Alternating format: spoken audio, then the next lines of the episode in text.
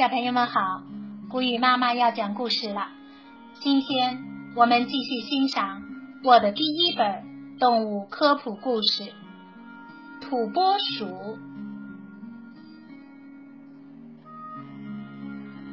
小土拨鼠克罗在洞穴里伸着懒腰，打了个哈欠。他一觉睡了六个月，刚刚才醒来。咦，爸爸妈妈都已经出去了。克罗一窟窿爬起来，以最快的速度，唰的一下就冲出了洞穴。外面春光明媚，鲜花盛开。阳光下，妈妈正在一块石头上梳妆打扮。小克罗，你总算起来了，快去洗一洗。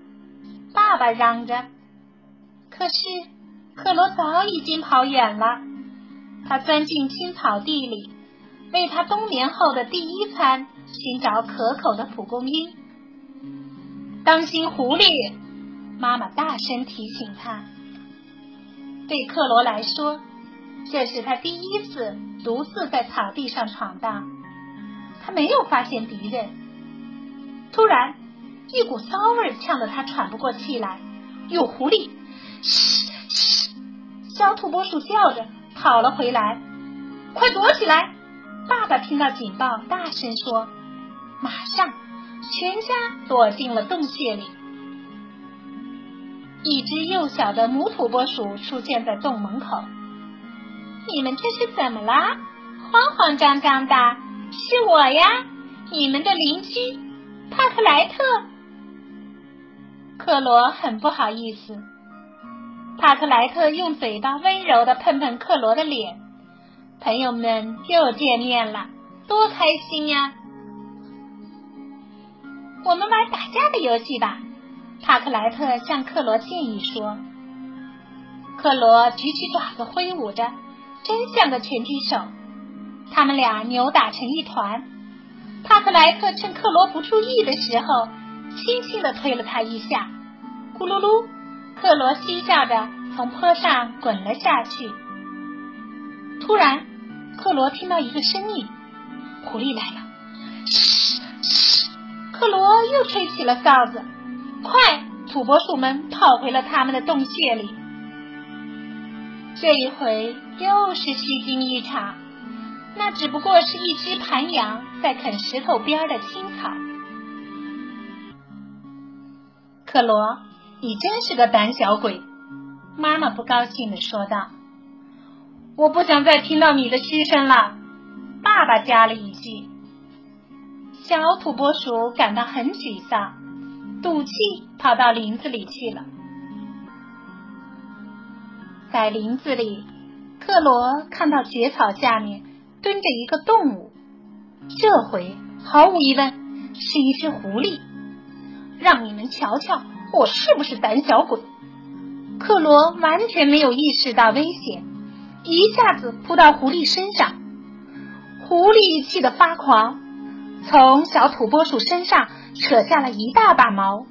克罗一点儿也不害怕。轰隆隆，一阵雷声传来，下起了暴雨。狐狸吓坏了，落荒而逃。远远的。爸爸妈妈正为小克罗担心，克罗带着胜利的笑容朝他们飞跑过来。下回要是碰到狐狸，你要赶快逃跑啊！妈妈叮嘱他，别忘了嘘一声向我们报警。爸爸加了一句：“没问题。”克罗勇敢的回答，和爸爸妈妈紧紧的拥抱在一起。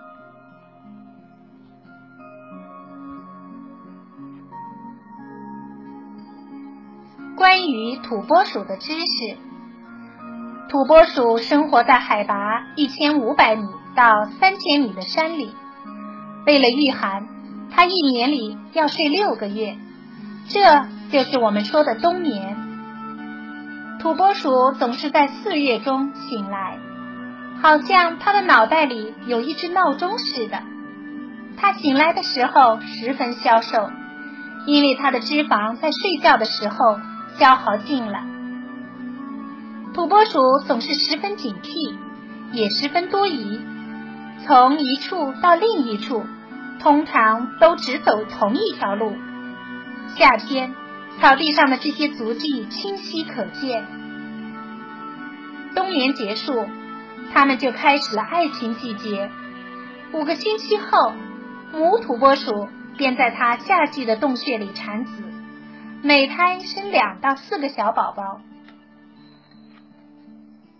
土拨鼠一天到晚要做的事情排得满满的，它们要吃很多东西，要整理洞穴，要洗澡，要散步和玩耍。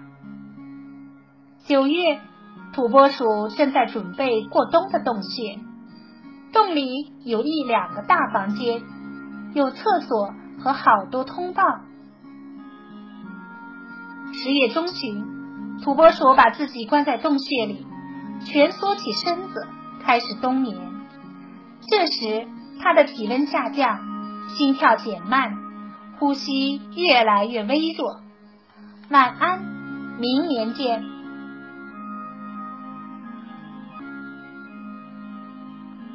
土拨鼠趴着的时候，不算尾巴，体长是六十厘米。当它用后腿站起来的时候，个子大小像一条卷毛狗。从春天到秋天，土拨鼠的体重增加一倍，最肥的土拨鼠重七千克。两侧的眼睛使它能看到周围的一切，只是看得不太清楚。他那埋没在毛里的小耳朵很难被发现。然而却听得很清楚。他的嗅觉很发达，能闻到敌人的气味，也能闭着眼睛找到他的孩子。他的门牙不停的长，幸好这些牙齿在不停的使用过程中磨损了。他的前爪有四个指头，后爪有五个指头。他用坚硬的指甲挖地洞。当他坐着的时候，尾巴是他的支撑。它的毛在冬天长得很厚，有的是棕色的，有的是橙色或者黄色的。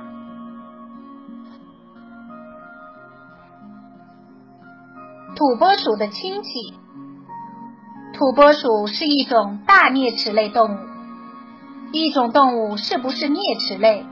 从它的门牙就能看出来，它的门牙很长，切割起来像夹子。大多数啮齿类动物都是食草动物。老鼠是十分有害的动物，它见到什么咬什么，还会传染许多疾病。驴鼠每隔一段时间会集体大规模的迁移，成千上万只驴鼠。离开他们的领地，前往驴鼠较少的地方。他们翻越高山，翻越森林，渡过河流，到达目的地。有许多驴鼠会在旅途中死去。河狸是游泳健将，它们用极有力的牙齿咬断树枝，建造水坝。它们用树枝围出一片水面，在那里。建起自己的小屋。红松鼠生活在欧洲森林的树上，它们非常灵活，能头朝下从树上下来。它们比在美洲生活的同类灰松鼠胆子小得多。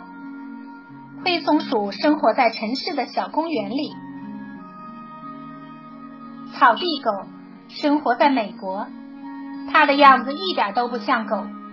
可它像狗那样汪汪叫，它们的领地能汇集成成千上万只草地狗，建造起巨大的洞穴。在德克萨斯州，它们是农民的灾星。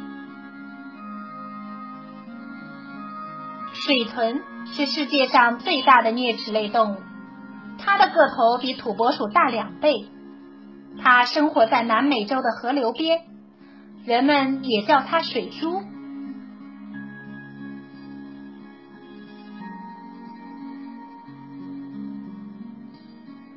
这集就到这儿了，小朋友们，我们下次再见吧。